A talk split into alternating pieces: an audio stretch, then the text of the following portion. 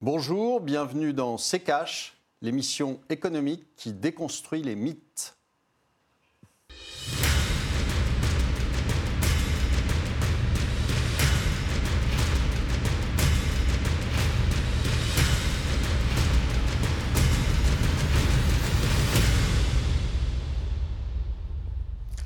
Bonjour, aujourd'hui nous allons vous parler de l'Union européenne. L'Union européenne est-elle une grande puissance? Bonjour Estelle. Bonjour Olivier, bonjour à tous, bienvenue dans ce euh, nouveau euh, numéro de CKH, l'Union européenne à l'ordre du jour donc de ce nouveau numéro. L'UE est-elle une grande puissance? Quel est son poids dans l'économie mondiale? C'est à ces questions que l'on va s'intéresser aujourd'hui avec vous. Euh, Olivier, d'abord, selon vous Olivier, quels critères est-ce qu'il faut remplir pour, qu'un pays soit considéré comme une grande puissance? Écoutez, euh, euh, de fait, euh, on sait que les États-Unis sont une grande puissance, on sait que la Chine sont une, une grande puissance en devenir. L'Union européenne, on attend toujours en fait, que ce soit une grande puissance. Après, vous pouvez toujours prendre des chiffres bruts en disant il y a 513 millions d'habitants pendant qu'il y en a 320 aux États-Unis. Sauf que euh, euh, c'est en fait l'Union européenne, c'est une, une, un montage euh, qui fait que vous avez plusieurs pays qui, dont on fait l'addition, mais faire une addition n'en fait pas une grande puissance. Alors justement, Olivier, on va faire un point sur l'Union européenne en chiffres 4 millions de kilomètres carrés. Olivier, c'est la surface que couvre l'UE avec 28 États membres, une surface peuplée de 513 millions d'habitants. L'UE compte 6,9% de la population mondiale. Côté économie, en 2017, le PIB de l'UE a été estimé à environ 15 300 milliards de dollars. Et vous allez le voir avec le tiroir cash d'Antoine Vassas. Dans certains domaines, l'Union européenne est loin devant les États-Unis ou encore la Chine. Aujourd'hui, on va prendre le contre-pied d'Olivier de la Marche. On l'entend déjà sur ce sujet. L'Union européenne, c'est pas bien. Bouh, ça fait pas le poids face aux États-Unis et la Chine. Gna gna gna. Que nenni. L'UE, c'est une grande puissance et les chiffres le prouvent. Au niveau commercial et financier, en 2017, l'UE, c'est 33,3% des exportations du commerce mondial. Loin devant les USA, avec 13,4% et la Chine avec 10,2%. Et bim Et c'est également la première puissance en termes d'importation. C'est aussi un gros producteur de richesses, très fort dans de nombreux domaines, automobile, chimie et pharmacie, et la première agriculture mondiale. Et ouais, prends ça dans les dents de la marche. Et si on parle en termes de qualité de vie, L'Europe, c'est une espérance de vie plus longue que les deux autres grandes puissances et une qualité de vie meilleure, plus de médecins par habitant et un coefficient de Gini moins élevé, ce qui signifie moins d'inégalité dans la répartition des richesses entre les habitants. Alors oui, on peut aussi reconnaître que militairement, l'Union européenne n'est pas en tête, derrière la Chine en nombre de soldats, derrière les USA en termes de dépenses militaires, mais on se consolera en disant que les Européens polluent moins que les Américains et les Chinois avec moins d'émissions de CO2. Bref, l'Europe n'est pas meilleure dans tous les domaines, mais n'a finalement pas à rougir face aux autres mastodontes économiques. Olivier, euh, au regard de, ces chiffres, l'Union européenne, elle se défend tout de même face à des mastodontes comme les États-Unis ou la Chine ben, C'est ce que je vous dis, c'est des additions, mais les additions n'en font pas une puissance. C'est-à-dire que euh, on n'a pas aujourd'hui, euh, alors on le faisait remarquer, on n'a pas d'armée européenne, ça n'existe pas. je ne sais pas si vous avez remarqué, mais ce qu'on appelle les GAFA, c'est aux États-Unis que ça se passe, c'est pas en Europe. donc même si on a un marché qui est énorme, Hein, euh, en effet, en nombre d'habitants, vous avez 513 millions d'habitants. OK Sauf que euh, euh, Amazon, c'est pas c'est pas européen. Google, c'est pas mm. européen non plus. Facebook, c'est pas non plus européen, etc., etc. Et donc, c'est bien d'additionner un certain nombre de, de chiffres de l'Allemagne, de la France, etc. Sauf que ça n'en fait pas une puissance parce que euh, aujourd'hui, chacun tire un peu de son, côté, et on le voit très bien dans tout, dans toutes les négociations du, Brexit, des, des accords avec, avec les États-Unis. Mm. À chaque fois, vous avez des intérêts divergents et à ce moment-là, on se retrouve à nouveau finalement éclaté et pas du tout parlant d'une seule voix. Donc vous n'êtes pas dans ce cas-là une puissance. À l'étranger, au niveau militaire, vous n'existez pas. L'Union européenne n'existe pas sans les États-Unis, on ne peut intervenir nulle part, etc. Donc euh, euh, on n'est pas une grande puissance, on s'imagine en grande puissance, mais on n'y est pas depuis longtemps. Mais vous parlez d'addition euh, quand on dit que l'Union européenne c'est la première agriculture mondiale. Enfin, c'est pas une addition, c'est. Bah, si, puisque c'est alors là sur le sur le le, sur l'agriculture, vous êtes euh, principalement, euh, c'est la France, euh, et hum. puis, mais vous êtes quand même sur une addition. On a parlé des, des, des, importations, des exportations, etc. Vous êtes sur des additions d'une multitude de pays. demain, si le Brexit se fait, bah, vous retirerez ce, que fait le, ce que font le, le Royaume-Uni. Donc, vous, vous n'avez pas aujourd'hui des actions coordonnées avec un État coordonné, et heureusement d'ailleurs, euh, avec un État coordonné en Europe. Donc euh, euh, ça n'est pas une puissance, c'est simplement une addition d'un certain nombre de pays. Euh, demain, vous en aurez euh, deux de plus, vous en aurez deux de moins, et vous enlèverez tout ça à ces chiffres. Vous êtes sur, quelque, sur, sur une zone de commerce où il y a en effet 513 millions d'habitants contre 320 aux États-Unis, et vous avez vu le PIB européen qui est à 15 000 milliards. Je vous rappelle le PIB américain, plus de 20 000 milliards. Merci. Donc voilà. Merci Olivier. On passe à la deuxième partie de cette émission. Cette semaine, pour parler de l'Union européenne, nous recevons Marc Toiti, économiste, président du cabinet d'analyse économique AC Défis et auteur d'un monde de bulles aux éditions Bouquelis. Bonjour Marc Toiti. Bonjour. Merci euh, beaucoup d'avoir accepté notre invitation dans ces cages. Bienvenue. Euh, je rappelle que vous êtes euh, l'auteur de l'ouvrage Un monde de bulles aux éditions euh, Marc Toiti, pour commencer, est-ce que vous, vous considérez l'Union européenne comme une grande puissance ou alors est-ce que vous êtes d'accord avec Olivier Est-ce qu'on doit parler de plusieurs puissances en Europe? Alors, En fait, ça avait tout pour être une grande puissance à la base, sur le papier, et puis malheureusement, on a tout gâché. C'est-à-dire mhm. que, bien entendu, pour être une grande puissance, il faut déjà être uni. Et donc, le, gros problème, c'est que l'Union européenne, bon, ça a le nom uni, mais on ne l'est pas. C'est pas ce qu'on appelle un jeu coopératif. On n'arrête pas de se tirer dans les pattes entre nous. Alors maintenant, il y a même les Anglais donc, qui vont bientôt partir, enfin, normalement, on verra bien. Et ça, c'est un vrai échec pour l'Union européenne. C'est-à-dire que sa deuxième puissance économique quitte le, navire, quitte l'Union européenne. Donc ça veut bien dire que finalement, on n'arrive pas à fédérer, et puis surtout le bateau amiral de l'Union européenne, ce qui est la zone euro, puisqu'en fait, c'est ça. Pourquoi l'Union européenne n'est pas une grande puissance? Parce que malheureusement, elle n'est pas unie d'un point de vue politique mhm. et surtout d'un point de vue monétaire. Pour avoir une grande puissance, il faut effectivement avoir une monnaie. On parlait tout à l'heure des États-Unis. Les Américains sont la première puissance mondiale parce qu'ils ont le dollar et que le dollar, c'est la référence mondiale. Les Japonais ont essayé de l'être et bon, ils ont raté le coche. Euh, maintenant, ça sera peut-être les Chinois dans 10-15 ans qui réussiront à, combattre l'hégémonie américaine. Euh, mais néanmoins, il faut avoir la monnaie euh, de référence au niveau mondial pour être cette grande puissance économique. Nous, malheureusement, pas le cas de l'euro? ben, on a créé la zone euro qui à la base, encore une fois, c'est pareil, sur le papier c'était très bien, et puis là aussi on a un peu tout gâché, euh, et surtout le vrai problème c'est qu'il y a une sorte de déclin c'est-à-dire que l'Union européenne, il y a encore 15 euh, ans, avait effectivement un poids dans l'économie mondiale de l'ordre de 20-25%. Aujourd'hui, on est en train de baisser euh, vers 15%. Euh, si on prend la zone euro, c'est que 11% mhm. du PIB mondial. Alors, par exemple, la Chine, là, je parle hors effet inflation, la Chine, c'est quasiment 20% du PIB mondial. Donc, vous voyez, les Américains sont à peu près à 18%. Nous, si je prends la zone euro, on est à 11%. Donc, c'est ça qui est dramatique, c'est que on avait tout pour réussir et puis malheureusement on a trop, trop tout gâché parce que on n'a pas réussi à faire une vraie union. Alors évidemment euh, plus politique, avoir une zone euro qui fonctionne bien. Et maintenant c'est encore pire parce que on est en train de devenir un jeu non coopératif. C'est-à-dire qu'au sein même de la zone euro, les pays se font concurrence. Un exemple très simple, hein, une concurrence fiscale.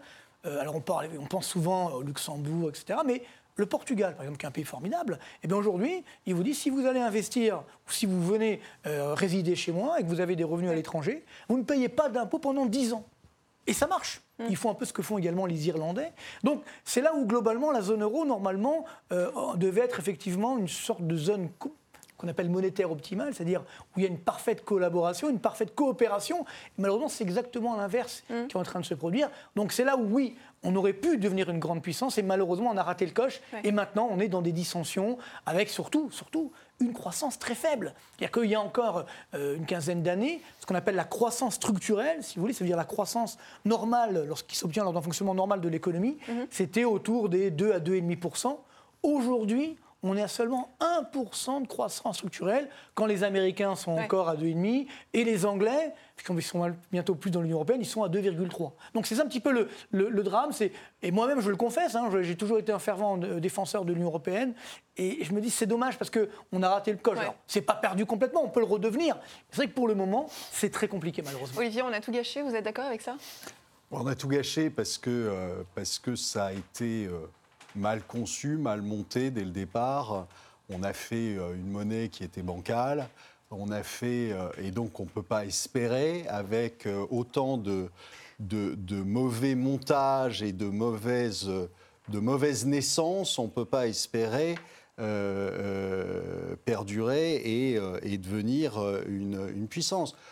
Rien que l'euro, quand on a, euh, quand on a mis en place l'euro, euh, l'euro est allé euh, comme monnaie de réserve dans les, dans les banques centrales. On est monté jusqu'à 27% euh, de la place de, de l'euro dans les, dans les réserves. Aujourd'hui, on est redescendu à 20. Et, euh, euh, et on voit que ça, a- ça a échoué, c'est-à-dire que euh, ça ne sera jamais la le concurrent du dollar, euh, et euh, le dollar reste la monnaie, la monnaie mondiale. Alors peut-être qu'en effet ça va changer et que les Chinois vont prendre une place plus importante dans les années à venir, moi c'est ce que je pense, mais euh, euh, pour l'instant, ça n'est pas le cas et euh, le dollar reste. Et, tout est pareil, c'est-à-dire en Europe, je vous ai dit, c'est une succession, c'est une addition de, de, de mais purement mathématique euh, euh, de puissance hein, et ça n'est en aucun cas un, un- un seul et même pays qui parle de la même voix, qui, euh, fait les choses, qui font les choses ensemble, etc. On voit qu'il y a sans arrêt euh, des bagarres entre les, les Allemands qui veulent prendre la main, les Français qui essaient de se rebiffer maladroitement, etc. Donc on est, on est très très loin d'une puissance. On est, Alors- on est impuissant totalement. Mais alors, que- pardonnez-moi, mais quand on parle de, de première agriculture mondiale, quand on parle que euh, l'UE euh, est en tête avec 33,3% des exportations du commerce mondial, que les États-Unis sont à 13,4%, euh, tout n'est pas, tout ne marche, enfin tout, il y a des choses qui marchent quand même. Ah oui, c'est vrai. Alors attention, parce que, vous l'avez dit hier dans le reportage, c'est 33% des exportations, mais 31% des importations. Donc Ouais. l'écart, c'est que deux points. C'est-à-dire que dans beaucoup d'exportations, il y a beaucoup d'importations aussi. Donc c'est un peu lié. Donc ce n'est pas une, une marque de puissance, malheureusement. Euh, par contre, c'est vrai que l'Union européenne, c'est quand même une réalité économique. C'est-à-dire on a un marché commun. Donc ça, c'est quand même quelque chose d'exceptionnel. 513 millions de, euh, de- de personnes. La zone euro, là aussi, on a une monnaie unique. C'est la première fois qu'on a fait une monnaie unique en temps de paix avec euh, 300 millions d'habitants. Donc c'est quand même des réussites, bien entendu. Mais là où malheureusement le bas blesse, c'est que euh, ben, on n'a pas été plus loin. C'est-à-dire que finalement, regardez, pour un exemple aujourd'hui, les accords, vous savez, entre la Chine et les États-Unis. Où est l'Union européenne? Normalement, aujourd'hui, on est tous en train de critiquer les Américains, Trump, etc. C'est qu'on ne l'aime pas beaucoup ici. Mais le problème, il est, il est très simple. C'est que si on veut combattre la Chine, parce que la Chine, aujourd'hui, elle a une volonté hégémonique. Ouais. Ils s'en cachent pas. Ils s'en cachent pas. Donc, il faut, il faut les arrêter. Vous savez que depuis les années euh, 80, le PIB chinois, hors inflation, a augmenté de 3000 mais c'est- même l'Inde, ils sont à 900% de hausse. Donc, c'est quelque chose d'énorme, d'exceptionnel. Aujourd'hui, c'est presque 20% du PIB mondial. Et donc, pour l'instant, il n'y a que Trump qui a eu cette idée de dire, bon, si on arrêtait un peu les Chinois, comme l'avait fait Reagan avec les Japonais, et ça avait marché à l'époque. Aujourd'hui, normalement, si on avait une vraie Union européenne, on aurait dû dire, bon, allez, on va se mettre d'accord avec les Américains pour essayer de stopper le rouleau compresseur chinois. Et là, pas du tout. Donc, qu'est-ce qui va se passer à la fin? Vous allez voir, dans quelques mois certainement, peut-être même quelques semaines, on aura un accord États-Unis-Chine, et par contre, l'Union européenne ne sera pas là. Donc, on sera les dindons de la farce. Donc, c'est là où, malheureusement, on avait une arme formidable, mais on l'a retournée contre nous. Ou alors, on l'a mal utilisée. Voyez? Donc, c'est ça qui est un, un petit peu décevant. Alors, il ne faut pas jeter le bébé avec l'eau du bain. Bien sûr qu'il y a des réussites, mais encore une fois, on s'est un petit peu endormi sur nos lauriers. Je pense qu'il y a également tous les qu'on appelle les coûts organisationnels. Parlement européen, tout ça, Bruxelles, Strasbourg, ça, ça fait un peu Il cafarnaum. faudrait réformer ces Ah institutions. bah oui, il faut, il faut simplifier, il faut fluidifier. Et puis il faut, faire, il faut avoir le courage de dire, il doit y avoir une, une Europe à deux vitesses. C'est-à-dire une vraie zone euro. hein. Tout à l'heure, je passais le, le bateau amiral, où là on a des vraies règles, etc. Et puis on avance ensemble. Euh, Est-ce qu'il y aura la France dedans? Peut-être, on verra bien. Mais il y a des règles à respecter que la France ne respecte pas, mais il faudra bien les respecter un jour. Et on avance, et après on essaye de développer la zone euro. Mais là, on a fait n'importe quoi. On est 19 pays dans la zone euro. Et on n'a rien à voir, quasiment, d'un point de vue économique. Vous parlez des règles. De quelles règles vous parlez concrètement? Alors, les règles, bien sûr, bon, budgétaires, ça c'est classique. hein. Regardez, cette année en France, on, va, on a dérapé effectivement sur le déficit public.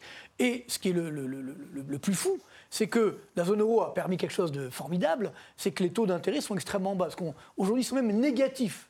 Là aussi, c'est quelque chose d'énorme. C'est-à-dire qu'on a une dette publique française de 100% du PIB, et l'État français paye des taux d'intérêt négatifs sur sa dette, jusqu'à 10 ans. Ça veut dire que pour avoir le droit de prêter à l'État français, il faut payer. Ça n'a n'a aucun sens. Encore pire, la Grèce, 182% de dette publique par rapport au PIB, donc c'est énorme. Encore pire que pendant la crise grecque.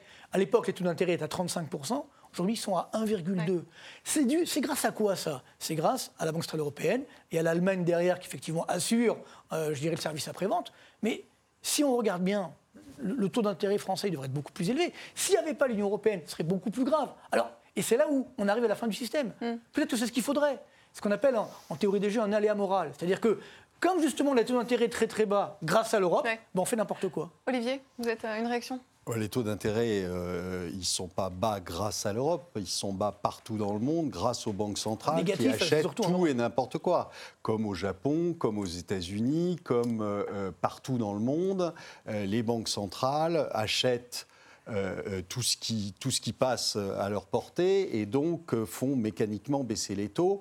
Et comme aujourd'hui, le modèle économique n'est que par l'endettement, c'est-à-dire que vous ne fonctionnez plus que par l'endettement, que ce soit l'endettement des ménages, que ce soit l'endettement des entreprises, que ce soit l'endettement euh, des États. Euh, on a vu le déficit budgétaire américain qui est hallucinant, qui n'a jamais été aussi élevé. Euh, donc on est sur des- des- des- un modèle économique qui ne tient plus que par l'endettement. Quand il ne tient plus que par l'endettement, comment voulez-vous que les taux montent? Ils ne peuvent pas monter parce que sinon le système explose. Donc ça veut dire que vous avez, et je le dis depuis euh, euh, des années, alors maintenant euh, tout le monde se réveille, mais quand vous avez une dette tellement énorme et que vous avez un modèle économique qui ne tient que là-dessus, eh bien vous êtes condamné à perpétuité, à faire des quantitative easing et à maintenir les taux à zéro. Non, mais effectivement, sur le- le- l'euro, le, problème, il est clair, c'est que, moi j'ai dit depuis le début, le problème, c'est qu'il fallait faire une vraie zone euro, c'est-à-dire une zone euro avec des pays qui se ressemblent. Une monnaie unique n'a de sens qu'avec des pays identiques, Donc ou très proches. voilà. Et, et donc le problème, c'est qu'effectivement, là, c'est- on est d'accord, c'est que on- on- la construction était mauvaise, et c'est à cause de la France. Parce que justement, la France à l'époque voulait une- un euro large, c'était à l'époque Jospin, le couple Jospin-Chirac. Ils disaient, Ah, non, on veut une zone euro large, comme ça, les Français ne seront pas les derniers. Et évidemment, ça ne peut pas fonctionner. Donc c'est là où la zone euro en elle-même, c'était une chance, si ça avait été bien construit, bien entendu. Et après, on aurait pu élargir la zone euro. Là, on a mis la charrue avant les bœufs. C'est-à-dire qu'on a voulu faire une zone euro large, et puis finalement, évidemment, en l'état, ça ne fonctionne pas. On fait une Ouais. courte pause et on viendra euh, sur vos propos tout de suite.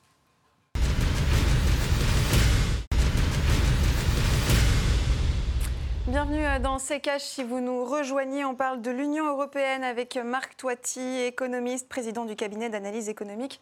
À ces euh, défis. Marc, juste avant euh, la pause, vous parliez de la dette. Vous Oui, non, simplement, je veux dire, c'est que la dette en elle-même, c'est vrai que c'est dramatique. On est aujourd'hui sur une dette euh, mondiale qui atteint 305% de- du PIB, de la richesse mondiale. C'est du jamais vu dans, dans l'histoire euh, de l'humanité, si vous voulez. Donc, on ne sait pas, il faut être honnête, on ne sait pas comment on va s'en sortir. On va certainement mal s'en sortir, mais on ne sait pas vraiment comment. Mais à la rigueur, si, là, je reviens sur l'Union européenne, la zone euro, on a une dette énorme, c'est vrai, mais si à la rigueur, cette dette générait de la croissance, on pourrait dire au diable l'avarice, au moins on a de la croissance. Mais c'est là le drame, c'est que malgré une dette énorme, notamment publique, eh bien on a une croissance, si je prends le cas de la France, ou même de la zone euro, même de l'Union européenne, combien sur les dix dernières années? 0,9% par an. Ah, C'est quasiment rien. Il y a même des pays aujourd'hui, par exemple l'Italie, qui n'a toujours pas retrouvé son niveau de PIB, hein, donc de richesse, d'avant 2008, d'avant la crise. C'est encore 5% en deçà. Et donc, c'est quand même une situation extrêmement douloureuse. Donc c'est là où on a un échec, si vous voulez, de l'Union européenne. Normalement, c'est comme en France. On a mis beaucoup de dépenses publiques. Normalement, on serait en droit d'attendre une croissance forte, moins de pauvreté, moins d'inégalité. Et ça ne fonctionne pas. Donc c'est là où euh, on peut en vouloir l'Union européenne, à la zone euro. Trop d'archaïsme, trop de dogmatisme, euh, trop de coûts organisationnels et pas d'efficacité économique, pas assez du moins. Et donc c'est dans cela que malheureusement l'Union européenne n'a pas rempli son rôle. Il faut plus d'union en gros plus d'union et surtout plus d'efficacité économique, plus de, croissance. On parle des Américains, c'est vrai, bon, euh, mm. euh, ils ont beaucoup de dettes, beaucoup de déficits. Au moins, ils ont de la croissance, ils ont un taux de chômage à 3,5%, ils ont le plein emploi. Malheureusement, chez nous, ce n'est pas le cas. On reste encore, on a eu les chiffres dernièrement, on a une croissance autour, cette année, on sera à peu près à 1%, mm-hmm. pareil en 2020, voire un peu moins, et on a mis une débauche de moyens énorme. Donc, c'est là où ça ne fonctionne pas, c'est que on met des moyens, et en face, il n'y a pas les résultats euh, escomptés. Donc c'est là où malheureusement, il faut repenser l'Union européenne. Moi, je ne suis pas pour tout exploser, tout casser. Hein. J'avais écrit un livre il y a longtemps qui s'appelait Quand la zone euro explosera. C'est vrai que je pense que la zone euro en l'état, elle ne peut pas tenir, mais il faut essayer de, reconstruire d'améliorer, sinon, quand ça explose, ça fera mal. Olivier, comment on refonde l'Union européenne? Comment on la reconstruit? Bah déjà, il euh, euh, faudrait la détruire si on veut la reconstruire, parce que ça, ça, il faut commencer par le commencement. Non, je pense que Autant, si vous voulez, moi, je n'ai absolument rien contre le fait qu'on fasse une, zone euh, où, euh, parce qu'on est euh, à côté les uns des autres, parce qu'on on est dans, la, dans le, même... sur le même continent, on travaille ensemble, on commerce facilement, mais ça, on peut le faire sans mettre en place un, un, groupement mafieux euh, euh, à la tête de l'Europe. On peut le faire aussi sans mettre en place une monnaie commune qui est pour moi une aberration totale. On, commerçait bien avant l'euro et on pourrait commercer après l'euro. Donc, euh, et, et, je suis malheureusement, je suis euh, désolé de répondre à la, à la première question qui était euh, l'Europe est-elle une, une, puissance? Euh, C'est une impuissance totale. Pourquoi? Enfin, Regardez ce que je vous ai dit juste avant que Marc arrive.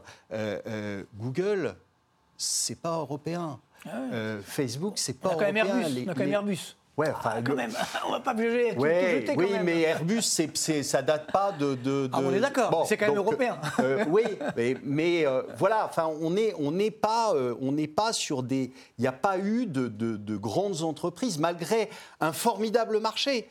Hein, comptablement, il y a 513 millions de personnes, donc 513 millions entre guillemets de consommateurs potentiels. Oui, sauf que on n'arrive pas à faire une entreprise de cette taille-là. Donc ça veut dire quoi? Ça veut dire que c'est juste un ajout de euh, quelques puissances qui se tirent dans les pattes la plupart du temps euh, euh, et qui n'ont absolument euh, pas du tout l'intention de travailler ensemble pour essayer de contrer qui que ce soit, que ce soit les Chinois ou les Américains. On le voit en permanence, hein, les Américains qui nous distribuent des amendes, qui et en fait qui font ce qu'ils veulent. et pourquoi aussi? Bah Parce qu'ils ont une armée derrière. Il hein, ne faut pas se faire d'illusions. Nous, on est des nains. un dernier mot, Marc, est-ce qu'il faudrait mettre une, faudrait faire cette fameuse euh, armée européenne moi, je pense que c'est un vœu pieux, entre guillemets, mais là où effectivement il y a un vrai enjeu, c'est plus mhm. sur l'innovation. C'est-à-dire qu'on parlait tout à l'heure d'Airbus, effectivement, qui a été un grand succès européen, l'aérospatial, etc., même français en partie.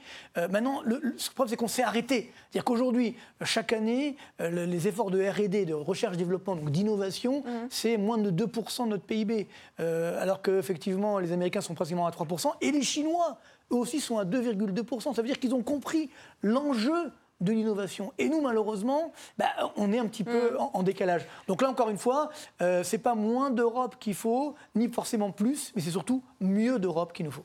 Merci euh, beaucoup, euh, Marc Poitier, d'être venu sur le plateau de CECA. Je rappelle que vous êtes économiste, président du cabinet d'analyse économique AC Défi et auteur d'un monde de bulles aux éditions Bouquelis.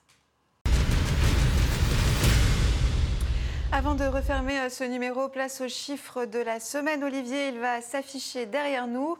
0,9%. Le nombre de demandeurs d'emploi avec ou sans activité a baissé de 0,9% au troisième trimestre de l'année, d'après euh, les chiffres publiés par Pôle emploi. Bonne nouvelle, Olivier Écoutez, c'est une excellente nouvelle.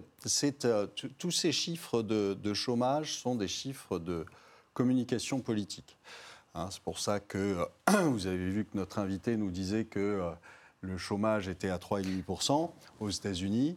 Eh bien, euh, ça fait partie de ces chiffres euh, politiques où on vous dit euh, le, le, chômage baisse, le plein emploi aux États-Unis, etc. Alors que Malheureusement, je le dis, je le répète, c'est faux. Il y a quand même des comptages qui sont faits par Pôle emploi. Mais oui, il y a des comptages qui sont faits par Pôle emploi. Vous diminuez le, taux de participation à la population active et vous obtenez ce genre de chiffres.